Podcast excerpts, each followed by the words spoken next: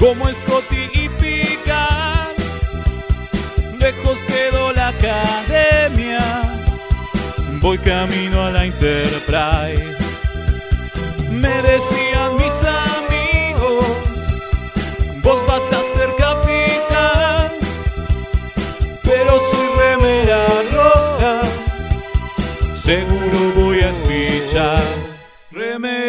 Remeras rojas, remeras rojas, con esa facha donde van.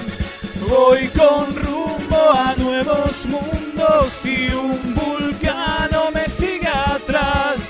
Tírale un phaser, tírale un phaser, o ese Klingon lo va a matar. Si le disparan o lo lastiman, el dogma y lo curará. Tengo mi remera roja, voy camino a la Enterprise. La misión es peligrosa, ya me empieza a no gustar. No, no, no, no, no, no. Al final me dio cagazo y no fui a explorar. Me quedé haciendo radio y mandé a Kirk a cagar.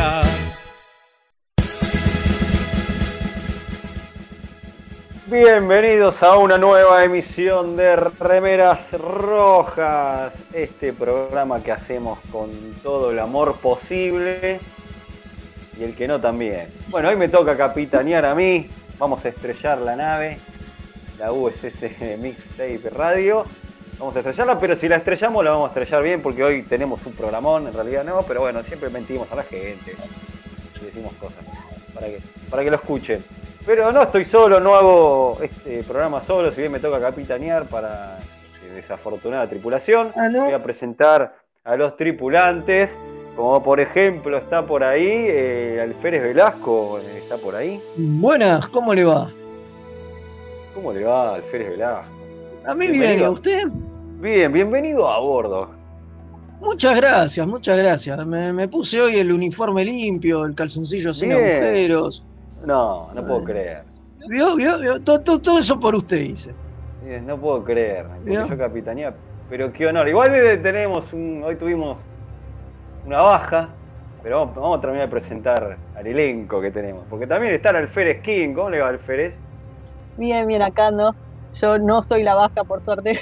No, no, por suerte no, no. Es más, seguimos con la campaña de consejera aquí. alguien la tiene, alguien No, la tiene que con- se había terminado, se había terminado. alguien la tiene que seguir. Yo dije que iba a continuar la campaña de nuestro amigo, así que este, yo la voy a mantener. Cuando me acuerde la mantengo, así que para que no muera la llama. Bueno, este. Y sí, lamentablemente tuvimos una baja, ¿no? Alférez Kim. ¿Qué, qué le- qué le pasó al compañero?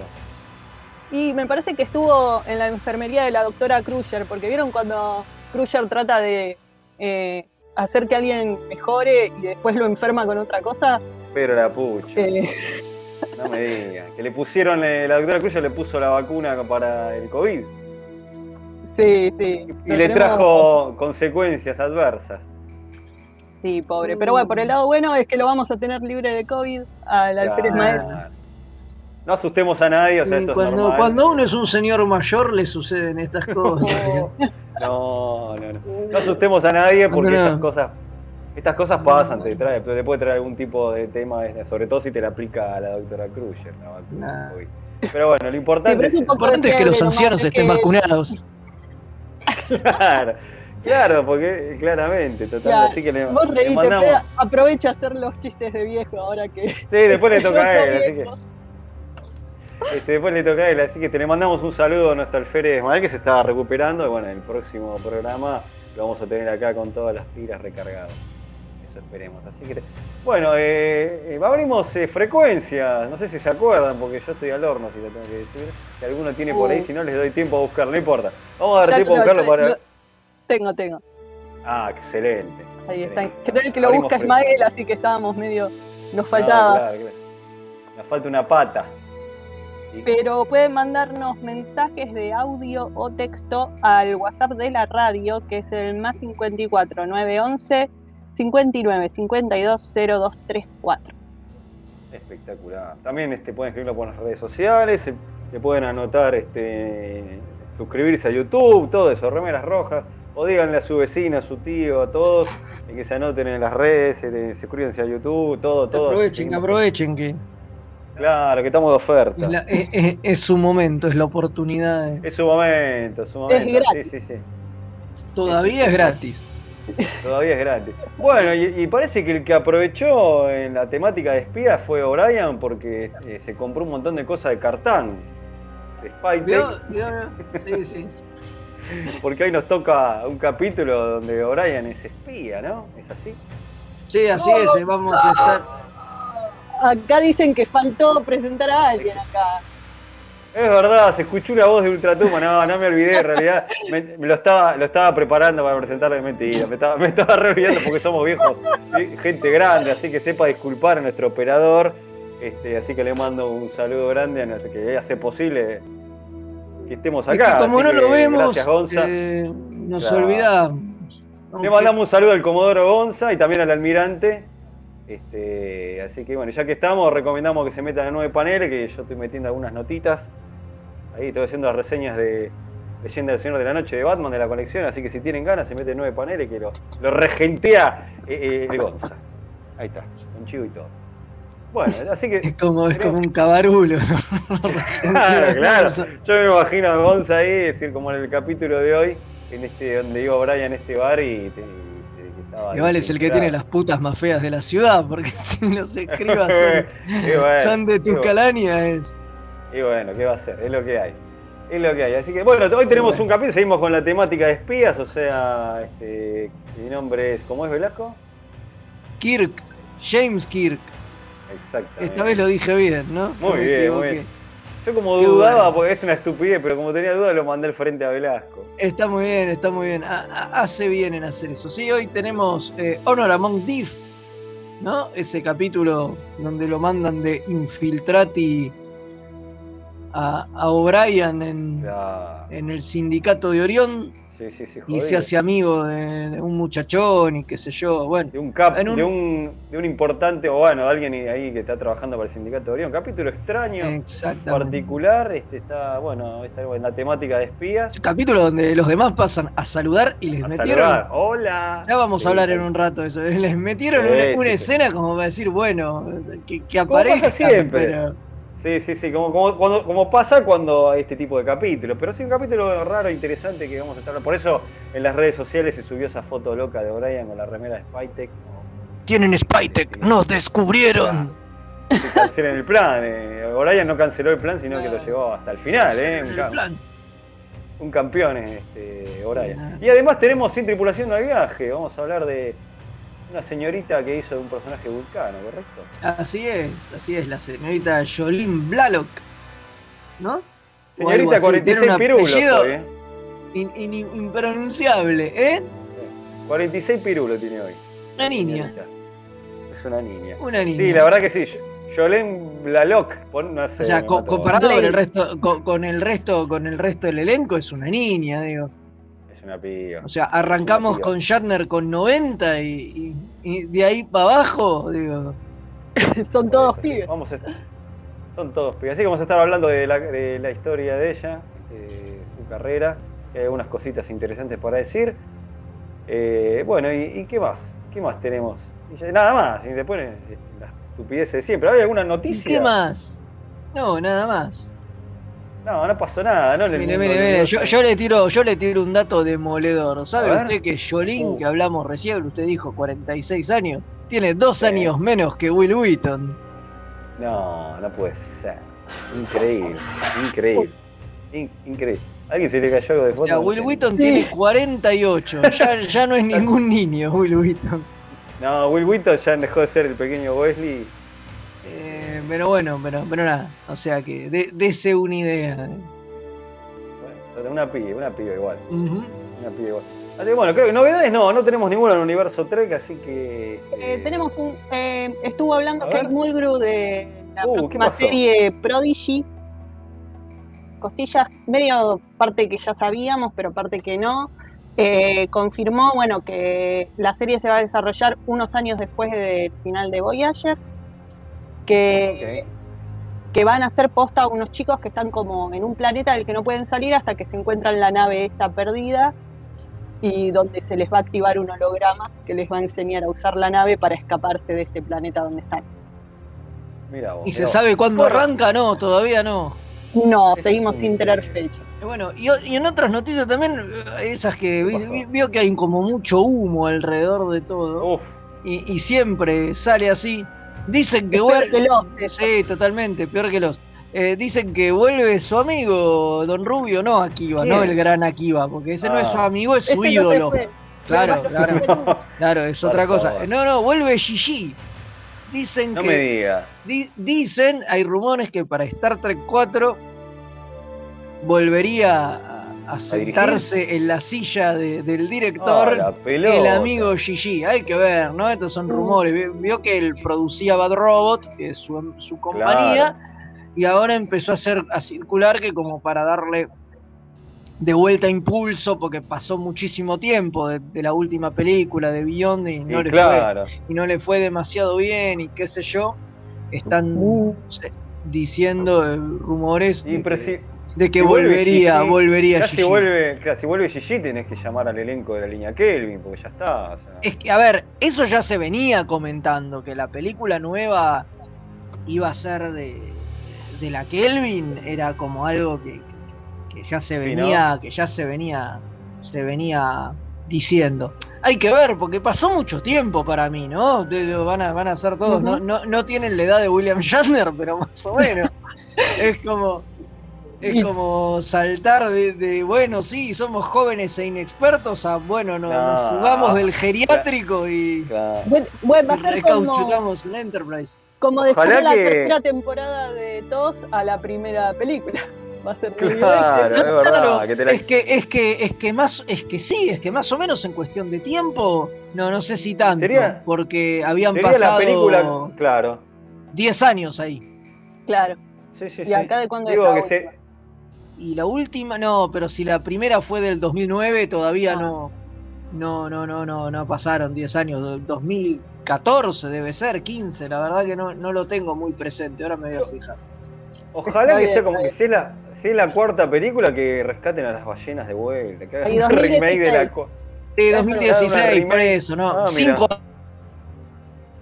es La, la- la mitad del tiempo. Igual, acá estamos hablando que recién están escribiendo un guion, qué sé yo, hay que ver cuándo carajo la película sale. Digo, podemos Total, calcularle totalmente, un año. Ah, ya habían dicho que para el 2022, ¿no?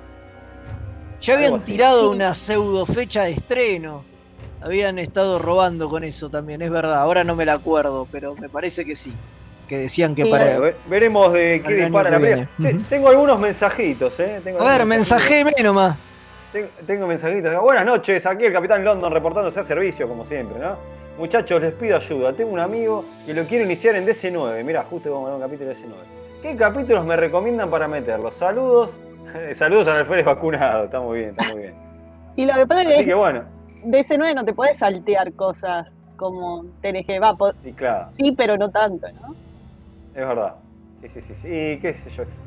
Que pasa que tendría que empezar por el principio, pero bueno, puede ser que el principio sería un poco áspero. Pero si no, después por ahí por privado a ver si lo podemos ayudar.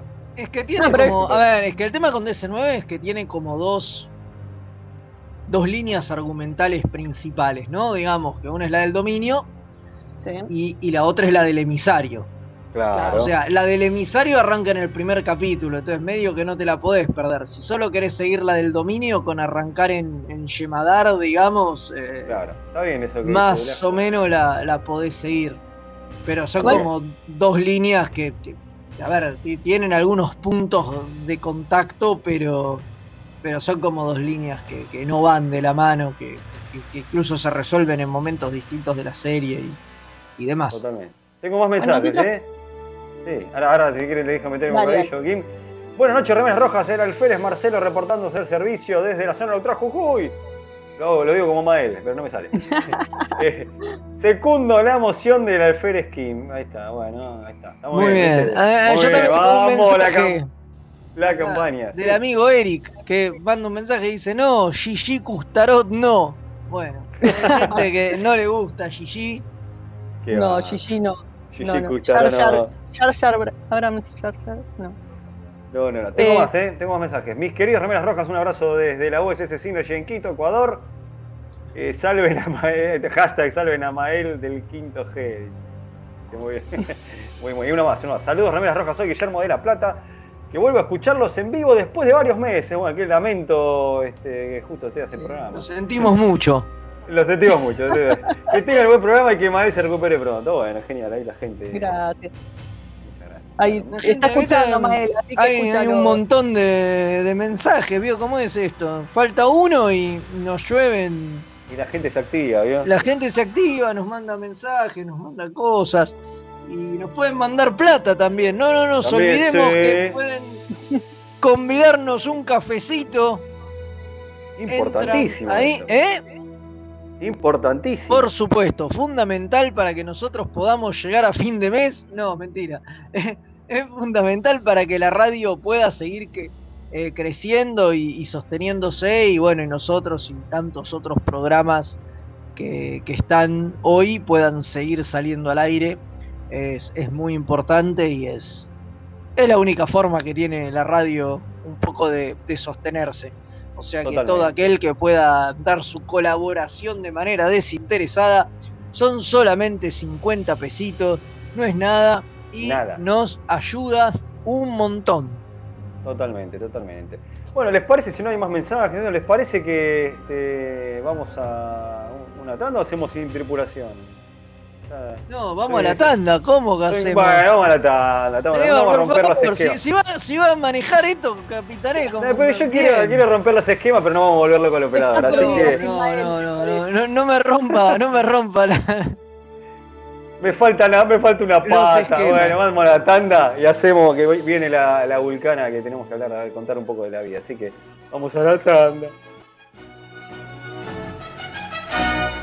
Remeras rojas. La orquídea negra de Madame Touleau. Un viaje radial al vértice de la circunferencia de la mente y los sentidos.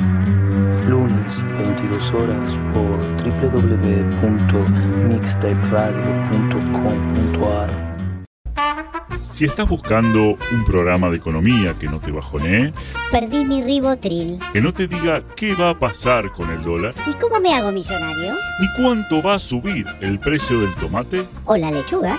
¡Tu búsqueda terminó! Dos tipos de cambios son Pablo Mira y Gerardo Rovner. Ellos están todos los jueves de 20 a 21 por mixtaperadio.com.ar. La mejor música alternativa y la movida de las bandas emergentes están en El alternador. Conducen Pablo Sándor y Tomás Marcos. Escuchalo en vivo los jueves de 20 a 22 horas por mixtaperadio.com.ar. Toda la oscuridad de la noche al mediodía de Mixtape Radio. Midnight Madness. Porque en algún lugar del mundo es medianoche. Viernes de 21 a 23 horas. Vinilos, birra y colla golda. La previa de los viernes, hacela con los hijos de Púa. Un programa hecho con amor. Hola, soy Gerardo y los pibes de Remera Roja me dijeron que les recuerde que lo pueden seguir en Instagram, Facebook y Twitter, siempre buscando arroba Remera Roja, al final. Así está bien, nene. ¿Me dejas de romper la bola ya con esta pelotudez de las redes sociales? Gracias.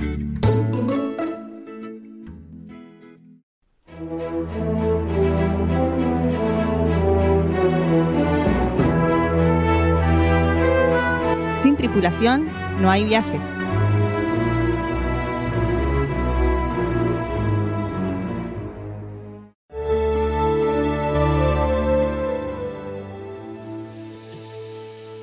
Y aquí estamos de vuelta con el programa de Remeras Rojas, este programa tricky que hacemos con amor. Eh, y, le, tiramos mucho amor para que se recupere el alférez Smile. Así que bueno, nos metemos con sin tripulación, no hay viaje. Hoy nos toca hablar de una persona que estuvo enojada en un momento con la franquicia, ¿no? En un momento. Pero vamos a contar un poco sobre la vida de Jolene Laloc. Estuvo enojada, pero se reconcilió después. Eso por lo que Sí, es leyendo, que ¿no? no sé si era, no era tanto con la franquicia, sino con un par de los que manejaban, parece. Claro. Sí, es verdad, está bien la- muy bien dicho la aclaración. Es muy algo interesante que ahora si quieren les dejo hablar, pero algo, algo que leí que me llamó mucho la atención es que de niña era medio una, fue una chica media sufrida, esa de esas cuentas que estaban en la biblioteca solita, se la pasó leyendo libros y, que por ejemplo en el juego este de ella cuenta que había un juego que era de, correr y dar besos, ella nunca la corría a nadie. Ese tipo de increíble que después se terminó transformando en una modelo y actriz. Pero interesante esa anécdota. Yo creo que ahí viene también un poco su, historia sufrida también con lo que pasó con la franquicia. Pero bueno. Sí, ¿no? Es una chica que, que nació en San Diego, en California, un 5 de marzo de 1975. Como dijimos hace muy poquitito, Sí, sí, sí. cumplió 46 pirulines, una niña. Pero está preciosa. Y- Ni se le nota la edad. Y, y está más linda que nunca, como diría cierta publicidad. Ajá. Y algunos se acuerdan. de Y bueno, nada, y como vos decías, es una. Empezó su carrera como, como modelo. Y, y a los 23 años, eh, en 1998, se empezó a dedicar a la, a la actuación porque se, se, se hinchó las bolas del modelaje. Dicen que todo el tiempo le exigían estar más flaca Uy, Más flaca la querían, por favor. y, y que eso le, le rompía mucho las pelotas y que no soportaba la, la presión que, que eso significaba. Ella se quería comer un buen churrasco. Oh, bueno, para Claro, un vegano, no sé, una buena hamburguesa de lenteja para el vegano. Claro, Vamos a incluirlo. claro, claro. Y bueno, nada, y dice que, que no, que eso, que eso no le gustaba y que decidió dejar el, el- el modelaje porque era que decía eso, que para ser modelo que nunca estaba lo suficientemente flaca, que siempre le decían Qué bárbaro. Y bueno, ese es el tema. Le de decían modelo. Mucha- muchas modelos cuentan eso y ella tuvo la suerte de poder despegar, ¿no? Que puede, de poder despegar una carrera de actriz. Exactamente, y ahí, bueno, se fue a estudiar a, eh, a Canadá, me parece, ¿no? O algo así. Y bueno, y después debuta en, en Verónica's Closet, hace un- Claro. una, una- una aparición, ¿no? Chiquitita. Y, y bueno, nada, y ahí sitcom, arranca. claro, sitcom. después este, también participó en el Bote del Amor, de la nueva generación, sería una cosa así, de Next Wave. claro. Y es básicamente, ¿no? Básicamente lo mismo. CSI también tuvo apariciones, Shag, esa serie que algunos se acordaban, bueno. Este, sí. En la película, eh, para, va la miniserie para TV de Jason y los Argonautas, tuvo un Sí, papel importante. Bueno, en, eh, en la serie de Stargate, ¿no? En Stargate Stargate. 1. Uno. Pero eso mientras estaba Eso en, claro. mientras hacía de Tepol, hizo el papelito ese que fue un, eh, creo, dos capítulos y hacía de un interés romántico de, de Tilk, el Klingon que tenían los de Stargate. Ah, me Y hacía, hacía de una especie de amazona de la misma raza de Tilk. Y también estuvo en un videoclip, este, por lo que estuve viendo. Este, eh, video de, eh, a ver si lo pronuncio. Denise B. Fountain of Wine del año 1999. Sí. Así que mirá qué loco. Todo eso antes de, antes de Trek, ¿no? Bueno, eh, si quieren ahí no sé quién se mete cuando ella termina el universo Trek. Bueno, ella era fan de Star Trek, la serie original, contaba. Así que dice que las nuevas series no las había visto, pero que siempre le gustó la serie original y Spock mucho, así que fue recopado para ella caer como, como vulcana. Pero dicen que al principio no lo quería agarrar el papel, que se lo tuvieron que ofrecer loco, más de ¿no? una vez. Sí, se ve que no porque que- por ser fanática de la serie, o si te ofrecen trabajar en Trek iba a agarrar. Pero parece que no le convencía, sí, sí, no. Algo no le cerraba, algo veía se ve, esa chica. Eh, no estaba, Claro, dice que no estaba muy seguro, muy segura de. de- Y por ahí si de- venía viendo la, la serie original tenía miedo de que iba a ser una chica de decorado.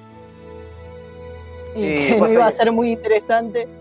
y Claro. cuando lee claro. el guion y ve el, el personaje que le iba a tocar, ahí sí le gustó y agarró viaje. Pasa que para mí- yo que esto creo que esto creo que lo hablamos y lo quiero hacer mencionarlo muy rápido, que el, el modelo de 7 de 9 después se termina transformando en el modelo de personaje que después es ti- tipol, o sea, tenés una chica linda, pero que no es solamente una chica linda, sino que hay algo más. Pero esta cuestión de este personaje que, que sumamente llamativo se había instalado en Voyager, que terminó siendo 7 de 9, ¿no? Pero bueno, no solo una cara bonita, hay que decirlo que se puso. No solo un adorno, ¿no? Por supuesto que no. Pero bueno, nada, pero ella dice que con la tercera temporada empezó a sentir que era un poco así y que el El cambio baje. que le hacen al personaje a ella no le gustó un carajo. Todo el Claro. tema ese de que le dan sentimientos y, y qué sé yo, como que desdibujaba un poco, un poco el personaje y además todo el tema este de, de que como ella viste que renuncia al, Al. Consejo Vulcano. al Consejo Vulcano le, le cambian el uniforme. Y le ponen un uniforme como más ajustado y dicen que eso eran ideas para que mostrara más el culo y, Y bueno, ahí va y un las poco tetas. lo que y, yo, el- lo que y yo la decía. mina, y la mina decía en un momento, por más culos y tetas que, que le pongas, si, si no hay una buena historia detrás, no, no va a ningún lado. Y bueno, y algo de razón tenía porque Totalmente. en la tercera temporada la serie fue al tacho y nada, después de la cuarta la terminaron cancelando, o sea que Igual ella dice que la, la cuarta temporada, si bien sintió que era muchísimo mejor y como que, que estaba, que remontó, eso, eso lo, lo comenta. sí, claro, pero pero la padeció mucho la, la tercera. Eh, la, Sí, la- sí. la pasó la pasó muy mal en la en, en la, en la tercera temporada y, Como toda la audiencia. y creo que y, y creo que ahí medio que, que- que se rompió su su amor por, por la franquicia y creo que por eso estuvo tan alejada eh, tanto tiempo. Pero que claro, Que- ¿qué- qué- Bueno, ella pasó? hizo unos Sí. comentarios en una, hizo una entrevista muy controversial donde le dio con un caño a todos, que dijo el comentario este que, que hacía Fede del culo y tetas, lo dijo ahí, y dijo otras cosas como que eh, los viejos que tienen el poder y no lo quieren soltar, Ah, y en vez de dejar que venga la nueva gente que sabe lo que quieren los jóvenes, eh, se agarran de, del poder que tienen en vez de irse a jugar golf como viejos que son y deberían. Dijo Claro, los mató todos, claro. Por... Y dijo, no se dice de quién estaba hablando, pero creo que nos podemos imaginar a qué Eh. se refería. Sí, sí, sí, totalmente, totalmente. Este, claro, por eso después este, estuvo, pero estuvo como, eh, por eso no enojada con la franquicia, pero disgustada con todo eso y, y no iba a convenciones, evitaba hablar de Trek, o sea, quedó como enojada con, con- con el- Sí, Eso sobre no- todo con Braga, ¿no? Sobre todo creo que creo que al que al que peor trató de todos es a Brannon Braga, que bueno, era el, el productor de, de, de Bueno, una de las cabezas. Ella dijo, Sí, bueno, ella dijo, uno de los comentarios que hizo fue que el final, Pizar de Voyages, del que hablamos, eh, le pareció espantoso, que- entendía la necesidad de traer, entendía la idea de que trajeran a los de TNG y cuál era su idea, qué sé yo, pero que les pareció que era un final espantoso. Y Brandon Braga decía, sí, me parece que está exagerando esta chica. Y no, no estaba exagerando, creo que todos estamos de acuerdo en que es un final espantoso. No, igual, Eh. yo estoy un poco con, que no me acuerdo que era el actor de Malcolm Reed que había defendido ese final eh, con respecto a que era un cierre de una etapa. Pero bueno, no importa, eso ya lo hablamos, ¿no? Por más que el público se renueve, nos vamos a este. a Sí, no, aburrir. no, no nos vamos, no nos vamos a repetir, pero Totalmente. Pero bueno, esta chica eh, ahí en, en esos años eh, se casó con un muchacho llamado, ¿cómo es que se llama? Acá está, Michael Rapino. Mira, Así que es produ- eh, un productor de música. Exactamente, ¿No? es sí, es el CEO de una de una empresa, de una discográfica, o sea, no es ninguna boluda, ¿eh? se agarró un, un muchacho que tiene sus, bueno, sus buenos, sus el buenos, ambiente, Velasco. Si sus vos buenos actor, billetes. igual lo sos, sos actor, pero bueno. Claro, yo soy todo, yo soy actor, cantante, Conductor, todo, todo. todo, todo. Bueno, pero, pero hoy día que está alejada de la actuación, eh, se está dedicando a, a, como es, fundaciones de caridad, así que con la plata que tienen, por lo menos están haciendo algo Sí, sí, sí, sí, i- sí. importante, que está bueno. Eh, me parecía interesante esa de su reconciliación, ¿no? Porque yo pensé que no había ido nunca más a una convención y no había hablado más de Trek, pero no es así, porque volvió, ¿no? Eh, volvió a convenciones, se juntó con el elenco en un momento, es correcto esto, ¿no? Lo que estoy diciendo. Sí, eh, volvió a aparecer para los para unos extra de, del Blu-ray, creo que es, de la edición de, de Enterprise. Claro. sí, sí, sí, hacen sí. unos comentarios, hay como una especie de documental y ella como que aparece en un momento y como que eso sorprendió a, a todo el mundo porque justamente se sabía que ella estaba distanciada y qué sé yo, pero bueno, nada, se ve que hicieron las paces para traerla de vuelta cuando, cuando grabaron este Mira. Y parece que estos, según lo- estos extras, estos Claro, extras, viste, de. DVD, no, no la podían dejar afuera Está muy bien, está muy bien que y volvió. ella volvió para... Me parece bien que se haya reconciliado con. con- me parece muy bien, a pesar de que mantenga su postura, este, está muy bien que se haya reconciliado. Y también por lo que leí, esto que también eh, empezó como a aparecer en, convenciones también, pero bueno, eso no, no podría. Sí, en realidad no mucho. Yo vi un comentario de Connor Trinier que lo que decía es que, bueno, que la mayoría de ellos se sigue viendo en convenciones, pero que, bueno, Scott Bakula y Jolene Blalock no son de ir, no son del ambiente de convenciones porque ellos tienen sus propias cosas, como que ella está ocupada con su propia vida y Scott Bakula con su laburo Con de series. CIS, claro, tiene su propia Claro. es como, son dos personas que no necesitan ir a las convenciones por laburo, entonces me parece Claro. que es más por ese lado. Claro, pero por ahí Sí, cuando es se como tienen un Patrick hueco. Stewart también, digamos, o sea, Claro, son por ahí cuando tienen que- un. Sí, que tienen mucho. Por ahí cuando tienen un hueco se, ha- se hacen una aparición. Eso, calculo yo, Yo ¿no? mataría, ¿eh? Yo una convención con Scott Bakula. Me, Por favor. me anoto, me anoto ya.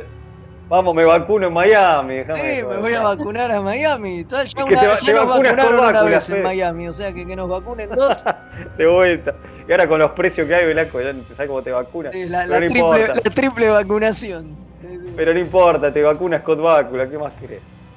Ah, Bueno. Por eso vale todo. Bueno, en trabajos Sí. de actuación, eh, una de las eh, últimas cosas más importantes que hizo fue estar en eh, la película 3 de Starship Troopers. Ah, sí, en la que vuelve, loco en eso, la ¿no? que vuelve el hijo de Aldo. Sí, rico. Claro, por eso, Johnny. el hijo de Johnny Aldo. Rico, loco. Claro, sí, sí, Johnny- vuelve, vuelve Casper Van Dien a interpretar a Johnny Vamos, Rico. con el, con el argentino, la Sí. de Buenos Aires. Era, y sí, era argentino, y sí, boludo, y si es de. Buenos Aires es argentino. ¿Qué sé yo? No me acuerdo si en ese mundo estaba todo el mundo. Claro, por ahí no sé. tiraron abajo los, los países, pero los nombres de ciudades Bueno, claro, seguían. exactamente, eso es lo que yo, por eso dudé. Ahí va, muy bien, gracias Bueno, Kim que me salvó. No Me salvó importa, como, estupidez. como sea, sí, ella, ella actúa ahí y tiene un papel bastante, bastante importante, digamos, es como la segunda estrella de, de la película, una película de, de directo a, a- a video, A que- que video, ya no es a video, DVD. es DVD, no es. No, esa, esa le hicieron igual, directo Es VHS. streaming, ahora es Claro. streaming, ¿no? Claro, No, claro, no, te pero, hacen- pero esta es vieja, tiene ya sus años. Sí, es De lo 2000. berreta te lo hacen di- directo a VHS, de lo berreta que. Es, es- no, a ver, es divertida la película. Yo que soy, Yo no la vi, no yo la vi. que soy fan de Starship Troopers, la vi. Eh, Qué sacrificado que es Velasco usted. Yo vi la 1 nomás. y no, no, no, no, no, no me, no me parece tan ma- Me parece peor la segunda, mire lo que le digo. eh, muy Sí, la segunda es muy mala. Me parece, me parece que es peor la segunda que esta. Esta por lo menos tiene la, Pobre usted que es un. tiene claro, la intención de ser una buena película. No le sale, Bueno, pero, pero tiene la pero intención. tiene la intención, ¿viste? Está bien, está bien, está bien. Igual No, usted que se que pasa sabe. es que la, Sí.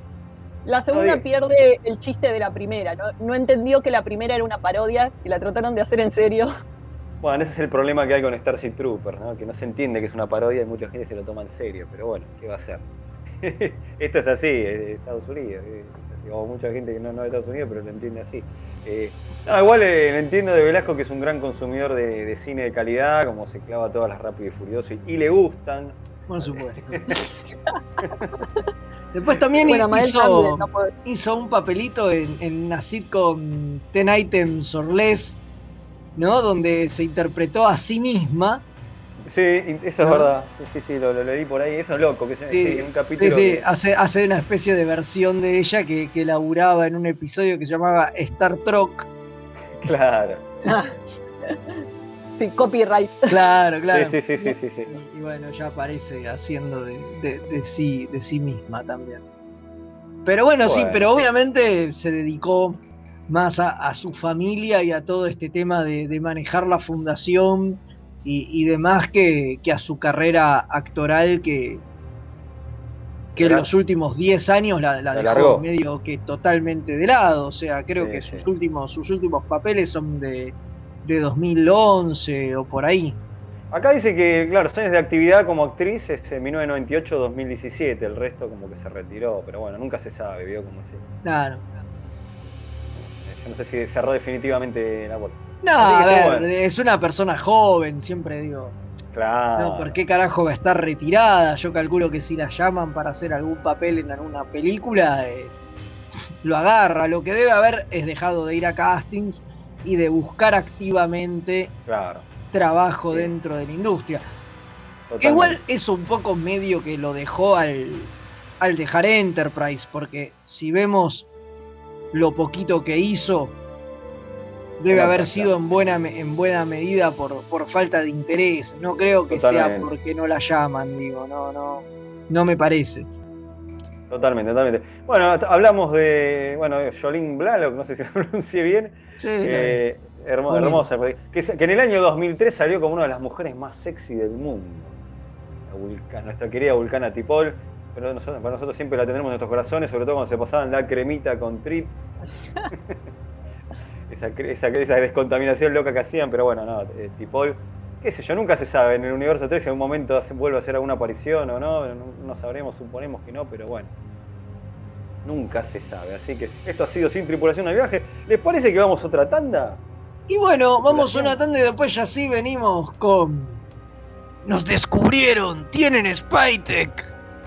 Exactamente, no lo hubiera dicho mejor.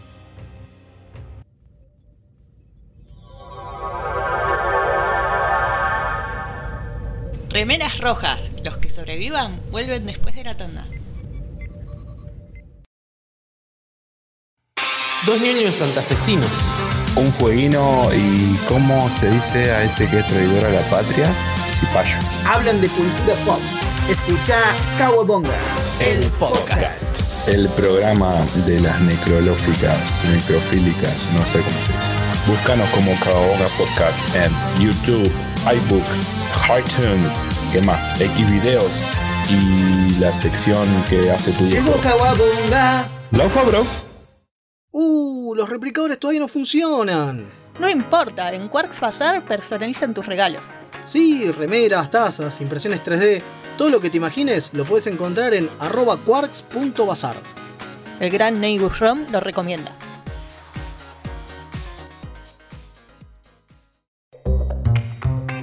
¿Tenés un paquete que entregar? ¿Tenés algún envío urgente que hacer? Contactá a Mensa Fleet. Hasta que no se invente el transportador, es el mejor servicio de mensajería. Búscalo en Instagram como arroba mensafleet. Se escribe Fleet con doble E. Los amigurumis vienen directo de Japón y no son solo peluches tejidos, son parte de su cultura y son muy kawaii. Tené tu amigurumi personalizado de la mano de Hecho con Amor, de Mamá Manualidades. Búscanos en Instagram como amigurumis.mamamanualidades para ver todas nuestras creaciones. Nueve Paneles es un sitio dedicado a deconstruir la historieta. Reseñas, informes y podcasts dedicados al medio. El podcast de nueve paneles. Hermandad condenada. 60 años después. Eventorama.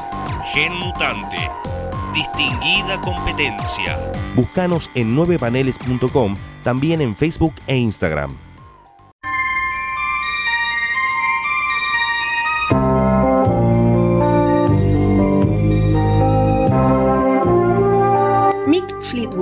Baterista de la banda Fleetwood Mac, apareció haciendo un cameo como un mandatario Antedian bajo kilos de maquillaje en el capítulo de la segunda temporada de TNG, Manhunt.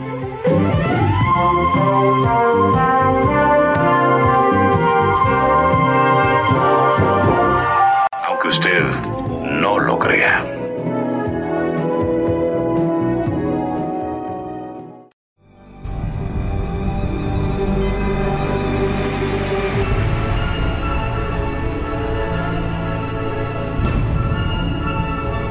Capítulo de la semana.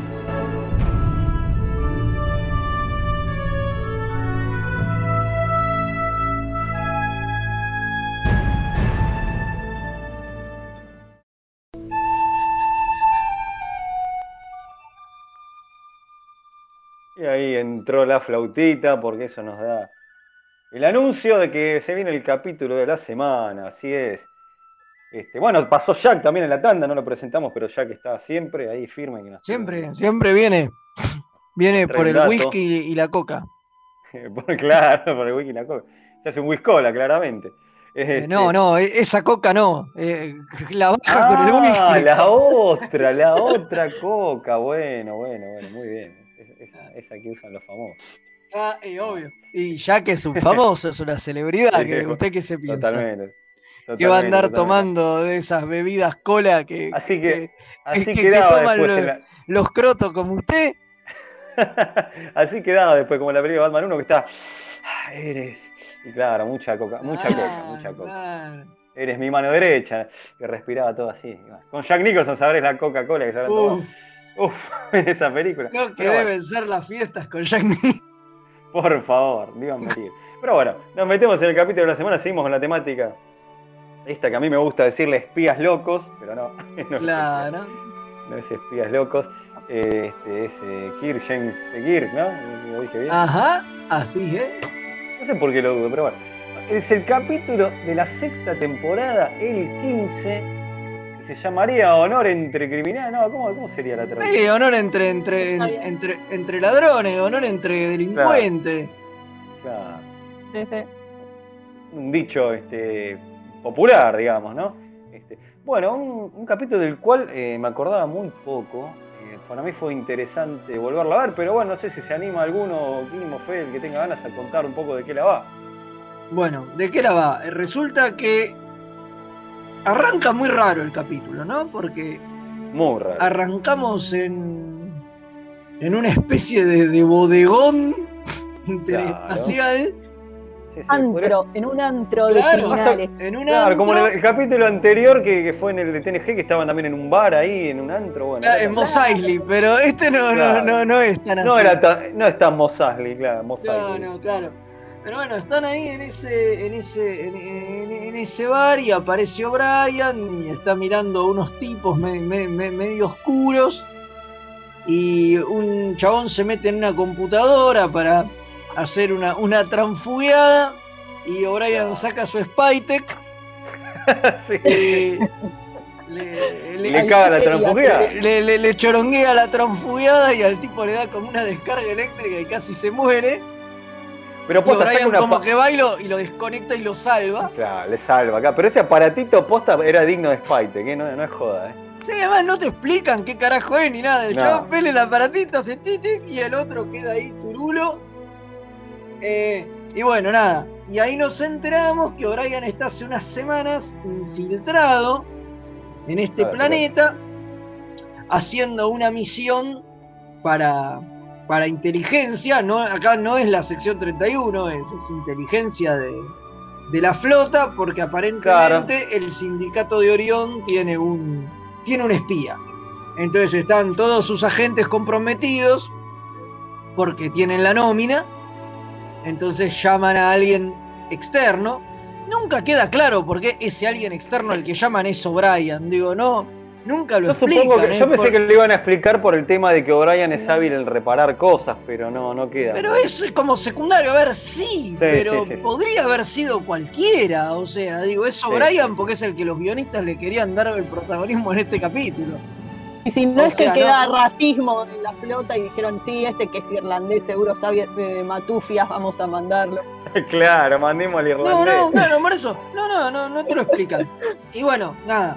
Se tiene que, se tiene que acercar a estos tipos y y descubrir quién es el, el espía que les está pasando, pasando información. O sea, sí es raro lo de O'Brien, no sé, es lo, es lo único del capítulo que no me cierra y, y es como la base, pero digo, O'Brien es un tipo que tiene una mujer, una hija, va y se mete, el- le asignan esta misión peligrosísima Sí, donde eh, claro, todo es el raro, tiempo como- lo pueden matar, nos- digo. Es como que nos falta una pata más de cómo lo convocaron, por qué. Estaría faltándole una parte al capítulo que, bueno, que no. no bueno, Imagínatelo bueno, que. Después de todo novela. esto tenemos, tenemos la escena donde aparece el resto del elenco que va a brillar por su ausencia todo el capítulo, que es donde todos se quejan de que no está O'Brien. Claro. Sí, me igual me encantó esa escena, ¿eh? Es chiquita buenísima. y es real pedo, pero me encantó. pero es eso, es bueno, che, el resto del elenco tiene que aparecer. Bueno, aparecen acá y es, todos se quejan porque no está Brian y le caen a Kira diciéndole el jefe, necesito esto, no me funciona lo otro. Bueno, es eso, nada más. Y después volvemos No, igual, donde Brian se va, sí. ahí hay una escenita también que me pareció re dulce mal, que es que eh, Bashir es el único que va y se queja con Cisco.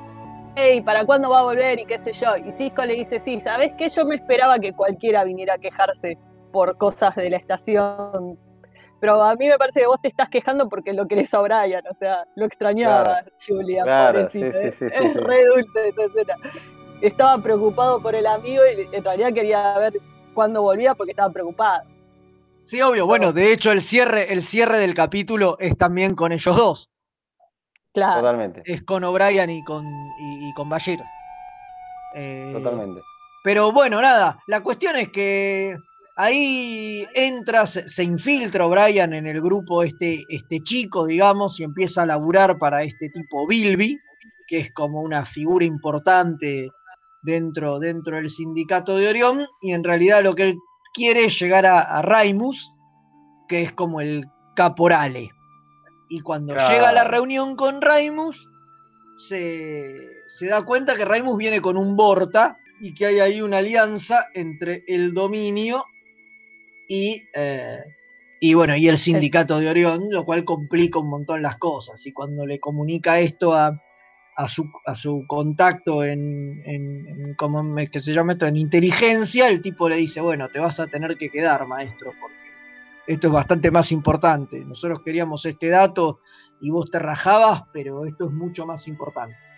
Entonces, bueno, nada, O'Brien se queda, empieza a profundizar mucho su relación con Bilby, se entera de, de quién es el, el puto espía este, que, que no te lo dicen, dice, es un tipo que hace un año estaba arreglando los sistemas ambientales en Raiza.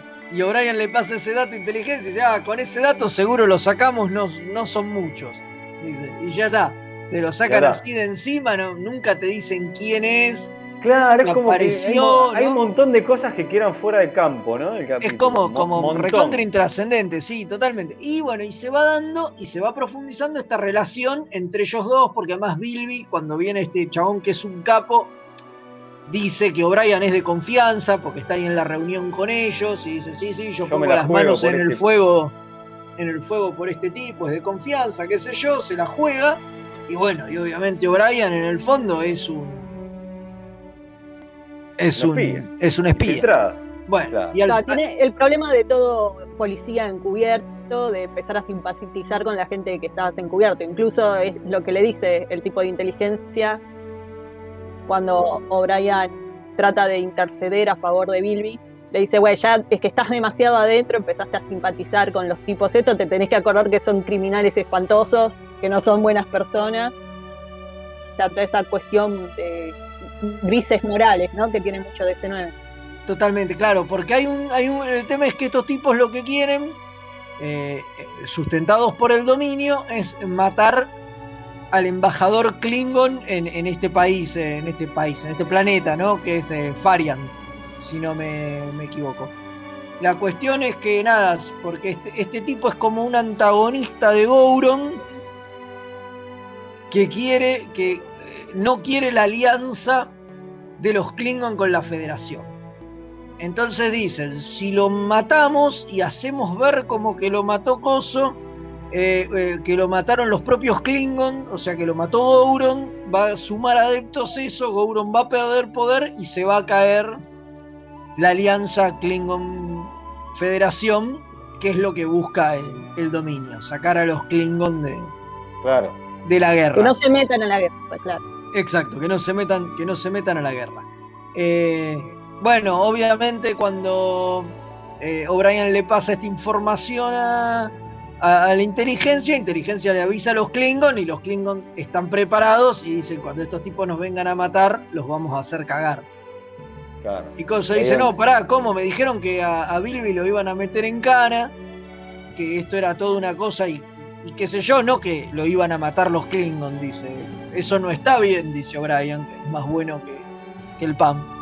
Y él, bueno, nada, ahí discute con el tipo de la federación, se pelea, lo deja inconsciente y se va a avisarle a Billy. Y le dice, mirá Billy, yo te cagué, soy un espía, qué sé yo, pero los Klingon te van a matar. Y el tipo le dice, bueno, mira, hagamos así, qué sé yo, sos un boludo, cómo me cagaste, no sé qué. Así le dicen. Sí, así le dice. Pero la realidad es que si yo sé que vos sos un espía, como intercedí por vos, no solamente van a matar a mí, van a matar a mi familia y todo, y va a ser un desastre. O sea que yo voy a matar a los Klingons, me hago el boludo, como que nunca supe que vos eras un espía, que me maten los Klingon y buenas noches, y por lo menos salvo a mi familia y demás. Y O'Brien dice, no, bueno, no, ya está, es lo mejor. Quédate con el gato, toma. Le da el gato. un gatito. Le da el gato El y se va. Fin. Eso más o menos es todo el capítulo. O'Brien queda triste y se da cuenta que hacer estas cosas son una mierda. Esto básicamente. Totalmente, totalmente. Y acá, acá tenemos unos datos, bueno, Fede lo contó, lo resumió muy bien. Capítulo raro, este, fuera de lo, de lo común, esas cosas que tenía de ese, de ese 9. Algo que me llamó muchísimo la atención de este capítulo, leyendo y buscando información, es que la idea original, o sea, el pitch que dio Ah, el creador, eso, por Philip favor. Kim, era un capítulo que estaba protagonizado por Jake, que le salvaba la vida a la hija de uno de los líderes del sindicato y se ganaba como el favor de esta manera, de este tipo, y, y le empezaba como a hacer regalos y favores al punto tal que a, que a Nog lo cagaban a trompadas en un momento por una discusión que tiene con Jake. Tipo, caen unos matones y los muelen a palos, tipo, con este no te metas porque... Iba a ser un capítulo cómico, eso es lo más bizarro. Sí, muy Ah. Iba a ser más bien un capítulo, un capítulo cómico, qué sé yo, y protagonizado por Jake. Yo creo que no, que no se sostenía mucho por ese lado. Y bueno, y fue mutando y terminó cayendo en, en O'Brien y en lo que vimos, que no se parecen absolutamente nada. Sí, lo único que quedó es y hay mafiosos. Claro, pero me, me, me pareció muy loco que a pesar de todo eso, digo, le dan crédito a Philip Kim como, como el autor, ¿no? O sea, no, no sé si la idea de Kim misma, él fue el que la retocó y llegó a lo de O'Brien, o fue directamente René Echeverría, que es el escritor del capítulo, Que le cambió todo, no sé. claro. que le cambió todo durante el guion. La verdad no lo sé, igual que le den crédito, si tiró una idea que no tenía un carajo que ver, pero a los chabones les sirvió como inspiración, me parece súper positivo y súper loable. Totalmente. Hay un dato bastante interesante también del capítulo, que en consideración de este mafioso con el que O'Brien este, tiene, una, o sea, tiene una empatía, una amistad, podemos decirlo, entre comillas, era- iba a ser otro actor el que habían elegido. Es más, este, estaba pensado básicamente para que sea ese actor que estamos hablando es Charles John Halla- eh, Hallahan. es-.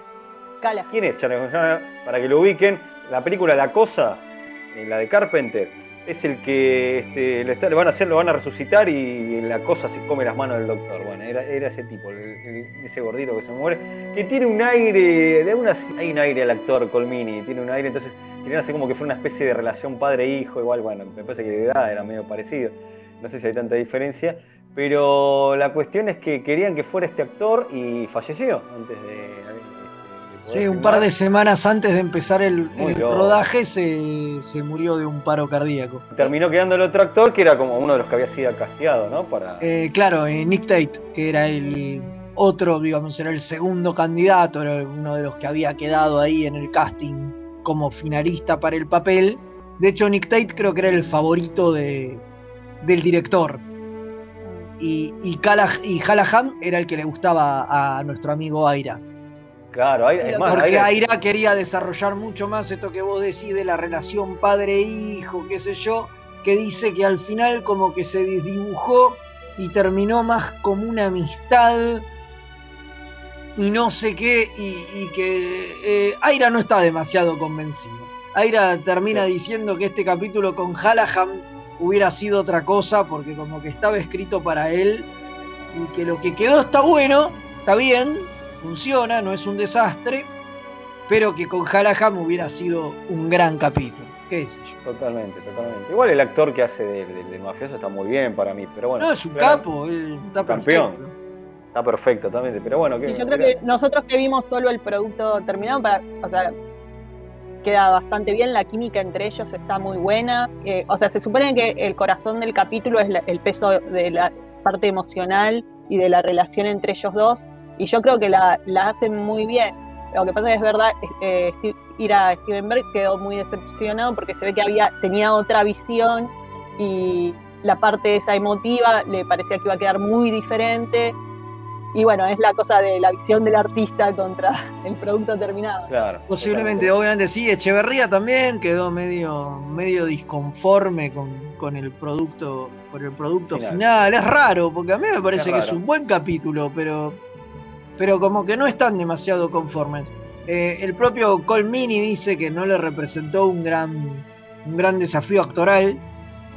O sea, a diferencia de otros capítulos, viste, donde lo ponían al límite y qué sé yo, dice que este era un capítulo de un tono más sutil, ¿no? Más bajo, digo, más humano, con muchas charlas y qué sé yo, pero que no implicaba un desafío actoral como, no sé, el que, el que hablamos la otra vez, ese que lo tienen en, una prisión que vive toda su vida.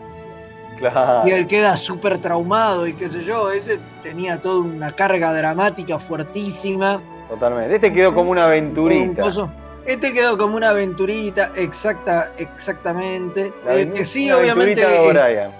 El que sí estaba obviamente muy complacido era, era Nick Tate, que no esperaba hacer este papel y le dieron la, la, oportunidad y le pareció que era como muy oscuro y qué sé yo, y él no esperaba que Star Trek fuera eso y quedó como sorprendido, ¿no? Decía, yo había visto Star Trek, una serie vieja, qué sé yo, y acá me di cuenta que esto era otra cosa y que DC9 tenía como otro tono, otra oscuridad y que, eso lo sorprendió y le gustó. DC9, amigo, es así. Bueno, un capítulo me, me resultó eh, una cosa que lo que me hace más ruido de estos capítulos que van más por el lado del bajo mundo, ¿no? Que son los que nos rompen la utopía, es la parte de cómo llegan los humanos a estar en estas situaciones. Porque uno imagina, para que alguien porque el personaje de Bilby mismo dice que tuvo una vida muy difícil y que estaba muy contento por el sindicato de Orión que le dio estas posibilidades que nunca hubiera tenido porque hubiera vivido muy mal y qué sé yo. Y vos te preguntas, ¿cómo llegó un humano a vivir tan mal? O sea, ¿qué pasó? ¿Habrá estado en una de esas colonias periféricas? ¿Cómo es que la federación deja que ciudadanos de la Tierra... O por ahí fue un criminal y por eso terminó... Claro, no sé, es interesante. a, ver, criminales, a ver, criminales hay, digo, porque hay cárceles. O sea, hay gente mm. que comete crímenes. Y sí, yo creo que sí, yo creo que Star Trek ahí tiene como una deuda, ¿no? Que es justamente esto que vos decís, las colonias periféricas, digo, mismo donde se, se forjan los maquis. Si bien los maquis son contemporáneos, este tipo no sale de ahí. Pero si, se, si llegan a una situación donde se arma algo con los maquis, digo, no podemos creer que esto es la primera vez que pasa. Claro. O sea, digo, hay una cuestión de que en la Tierra se vive la utopía, pero. Pero afuera. Eh, pero afuera es, un poquito, es un poquito más complicado y, y DC9 se mete un poquitín en el barro. Pero un poquitín, porque, porque es lo que vos decís, nunca te queda claro. O sea, ¿por qué Bilby, que es un humano, qué sé yo, ahora vive en ese, en ese planeta de mierda? Farian también es un planeta oscuro, ¿viste? totalmente decadente. ¿Dónde está ese planeta? ¿Es parte de la Federación? No. Sí, sí, parece que vivieran en, un mundo tipo Blade Runner, ¿viste? No sé, Claro, digo, digo, que, es parte del sindicato de Orión. ¿Cómo, funciona? Digo, hay mil cosas que no quedan del todo claras. Pero bueno, no sé, está bien, digo, son bueno, licencias que se toman. Claro, totalmente. Pura para arriba, ¿no? Totalmente, sí, sí, a mí me gusta. A mí este capítulo me gusta mucho. Es un capítulo distinto, raro, muy bien, muy bien. Grande el jefe siempre cumple ahí. y bueno, tenemos eh, la aventura del Tricky, ¿no? Para ir cerrando y nos despedimos. Y sí, ahora viene alguno de estos personajes de la farándula Treki.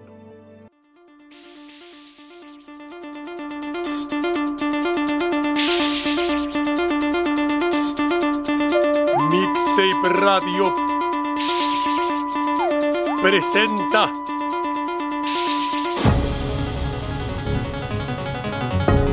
una entrega de producciones documentales Remeras Rojas para su ciclo La aventura del Triqui.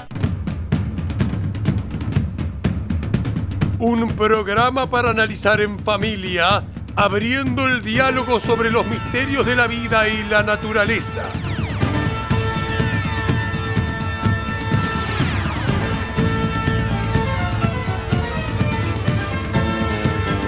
Hoy presentamos Rosalía, la triqui que usa referencias que nadie entiende.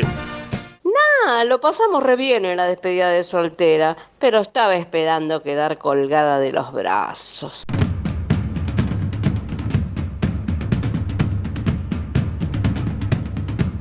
Esto fue La aventura del Triqui.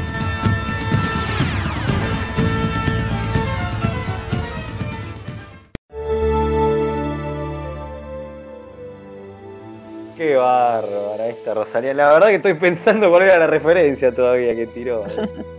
No, yo no tremendo. sé, a, a mí, a mí me, me- me supera Rosalía. Me mata, eh. me mata Para mí, para mí la tenemos que traer acá a hacer Sí, el vamos- programa con ver si nosotros. Sabe, más que nosotros, no, nos Sí, humilla. sin duda. Hay que nos humilla, hay que sacarla, totalmente. Bueno, ahí tenemos un mensaje, ya nos estamos despidiendo. Saludos el cadete Hilario. El capítulo de Brian tuvo una especie de continuación en la que eh, va en la búsqueda, que Brian va en la búsqueda de la esposa del mafioso y descubre que la mató el hermano de Esri Dax. Porque lo extorsionaba. Sí, es verdad. este, Claro, es verdad, capítulo- la séptima, el, el capítulo de la séptima temporada que Harry vuelve, vuelve a su casa. Y está con su familia y qué sé yo, en ese capítulo te enterás de eso, es cierto. Mira qué loco. Bueno, así que mira cómo pegó el capítulo de cierta manera, porque para tener eh, este, una, una secuela. Eh, hay eh, ya nos vamos. El episodio en el que conoce a la familia de Harry, estaba llena de guita, claro, es lo que estaba diciendo este. está, Claro, tal cual. Es, agregaba. es- es ese, es ese episodio que en realidad no iba a ir para ese lado. O sea, sí iba, iba a tener toda la connotación mafiosa. Y a uno de los guionistas, creo que a Ronald D. Moore, ahora no recuerdo bien, eh, se le ocurrió justamente la idea de vincularlo. Y dicen, che, Claro, ¿se acuerdan que O'Brien estuvo infiltrado? Ah, tenés razón. Che, y si, lo, y si unimos esto con lo... eh, dale. Y ahí hicieron como muy el bien. gancho y le dieron algo mucho más coherente y les quedó el capítulo... Un capítulo Sí, más, sí. más redondo, digamos. Ahí- Totalmente, ahí- ahí con ese se- enganche. Bueno, Eh, se viene, madame. Acá, eh, Ah, acá sí. un mensaje de Germán dice, me muero de risa con lo de Spytech, jajaja, qué viejos que estamos. Sí, estamos muy bien. Muy viejo, muy viejo. Yo no, este, yo no paro de hacer referencia a Spike, ya en el trabajo ya me, ya me quieren matar. Y No obvio, de- es que, viste, cosas Me quiero comprar- modernas, boludo, es que a Claro. mí yo veía las, los juguetes de cartán y los quería todos, y ya tenía Claro, yo me 25 quiero comprar, los 25 venden. años tenía. Los venden en, en cierto quería portal comprar. de en cierto portal de compraventa, hay, hay un montón, así que un día me voy a comprar algunos y vamos a hacer. Yo quería lo- los joda. anteojitos esos con el espejo, digo. Son maravillosos, maravillosos. Y bueno, podemos seguir No, hablando la semana que viene porque seguimos con la temática de espías. Por supuesto, eh, por Hay supuesto. más Spite y Bardo. Pero viene Madame, así que viene Madame con todo, este, que nos disculpe los minutitos. Pero bueno, saludos a Mael, que se recupere. Y muchas gracias a la tripulación por acompañarme en este choque este, místico. que Por favor, hemos pasado una, una gran velada. Y no ha sido esta. Y no, por supuesto. Y, y la, la próxima, la próxima será, será infinitamente peor, como siempre. Totalmente, totalmente. Así, Así que, que- cuando quiera, este, acá dice Madame, ah, me dice Madame tiene un especial de inmortales. A la pelota. A la pelota. Ah, bueno, me Ah. quedo acá firme a, escu- a escuchar. Viene, viene, viene Connor y Duncan, me dijeron, para el especial. Está muy bien. Se queda Shatner entonces también. bueno, otro que, otro que pueda abonarse también, sí, sí. También, también. Así que bueno, nos dejamos con Madame. Así que bueno, cuando quiera el Comodoro Energice, gracias por eh, ahí la- controlar todo. Ahí, ahí se escucha de fondo. Energice nomás y lo dejamos con Madame.